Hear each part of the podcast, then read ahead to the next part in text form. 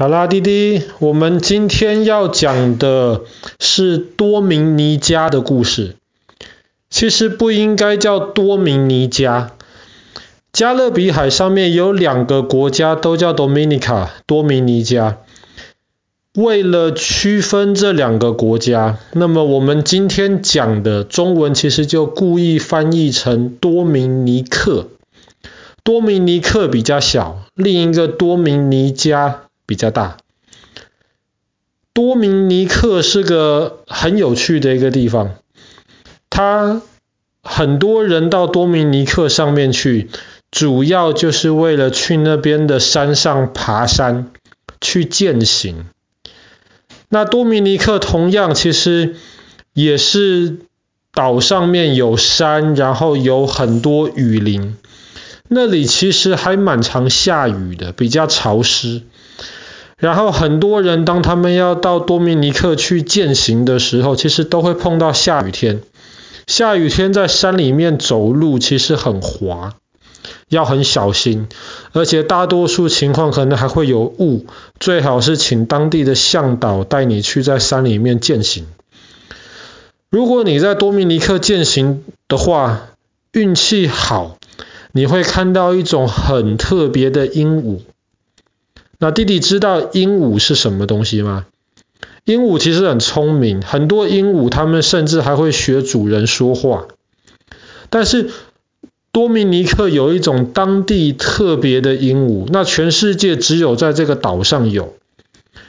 那多米尼克的国旗中间其实画的就是这一只鹦鹉。你如果在森林里面践行，运气好的话，你可以遇见它。那在山里面走路其实是一件不容易的事情，下雨又湿又滑，而且在那边要一直爬山，一直爬山，还不是那种铺好的那种路，是要在山里面走出来的那种泥土路。那有些地方，其实不是有些地方，很多地方你爬一爬的时候，你整只脚要踩到水里面去，要过那种山间的小溪。在有些地方呢，那么可能比较陡，你得拉的绳子才可以爬上去。所以在那里践行其实是一个蛮有挑战性的一个活动，但是非常多人到多米尼克都一定要这么做。那么当你继续践行再往前面走的时候，你会看到前面有一座小山，你的目的就是要翻过那座小山。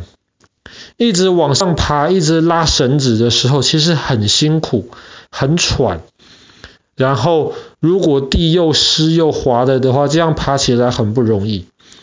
但是，如果你爬到那座小山的最高点的话，你就会发现，你走过来的路上，你往回头看，整片是绿色的。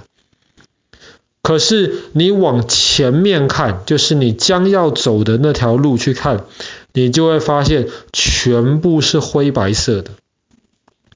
为什么会这个样子呢？当你沿着那个小山继续往下走的时候，你就会走到一条山谷里面去。那条山谷其实很有名，它的名字叫做 Valley of Desolation。那么翻译成中文的话，可能就是什么都没有的山谷。其实那山谷不是什么都没有。如果走进去，你马上就会闻到空气当中有一种臭臭的那种很奇怪不舒服的味道，那个是硫磺。而且你如果是多米尼克岛的冬天去走那个山谷的话，你会发现，哎。爬到小山上面的时候，好冷啊，风好大。可是当你越下去进入那一片灰白色的山谷的时候，你就会发现山谷里面非常非常的温暖。那为什么呢？其实是那整片山谷下面地底下面都有不断喷出来的那个火山的喷气口。多米尼克岛。其实跟我们昨天讲的，或是前几天讲的很多小岛一样，都有火山。但是多米尼克岛的火山更多是由地下的那种平平的喷气口，不断的喷出那种蒸汽来。所以当你进入这片灰白色的山谷的时候，你还要非常的小心。曾经就有游客一不小心就被喷出来的蒸汽脚就烧伤了。那么当你进入这片灰白色的山谷的时候，你如果仔细看，如果不仔细的话，你就会觉得好像都是灰白色的。你如果仔细的话，你就会发现山谷边会有很多不同颜色的，也不能说湖，也不能说池塘，就是一个小水潭吧。但是很多不同颜色的小水潭，有那种小水潭的水全部是黑色的。那为什么是黑色的？因为里面都是碳，烧融化的碳。碳就是铅笔里面黑黑的那个笔芯。有一些小水潭里面的水全部是红色的，那因为里面有铁。有一些是那种蓝色的、绿色的，那是那些硫磺。当然，最常看到的就是透明色的小水潭，不过一直在冒泡泡。为什么一直在冒泡泡呢？那是因为地底下面的那个蒸汽一直在煮那个小水潭里面的水。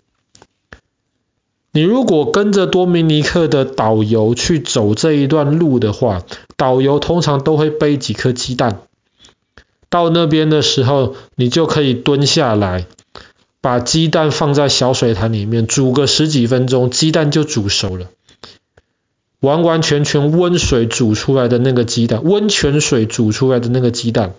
那爸爸小时候其实在北投的地热谷也有机会吃到，后来就是因为太危险了，那么就不让游客在那边煮。但是在多米尼克，你还是可以在那条灰白色的山谷里面煮鸡蛋。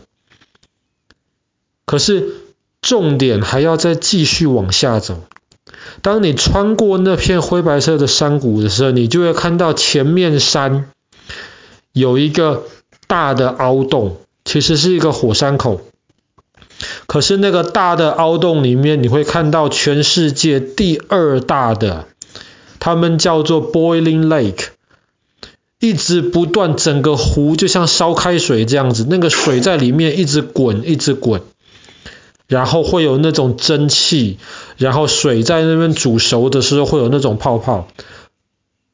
全世界第二大，最大的在纽西兰，第二大的就是多米尼克岛这个藏在山里面的这个沸腾的湖。那沸腾湖是一个奇景，它的水其实是来自于一条小河，那条小河叫做白河。白河就会流过那个湖，然后会流过我们刚刚提到的那个里面灰灰白白什么都没有的山谷。然后呢，那个湖，白河是一条小河，那个湖里面的水也很多，是接受天上下雨流下来的雨水。但是当地人发现一件很神奇的事情。就是那个湖常常有时候会忽然变得很深，几十公尺那么深，忽然有时候水又会少很多，就变得很浅。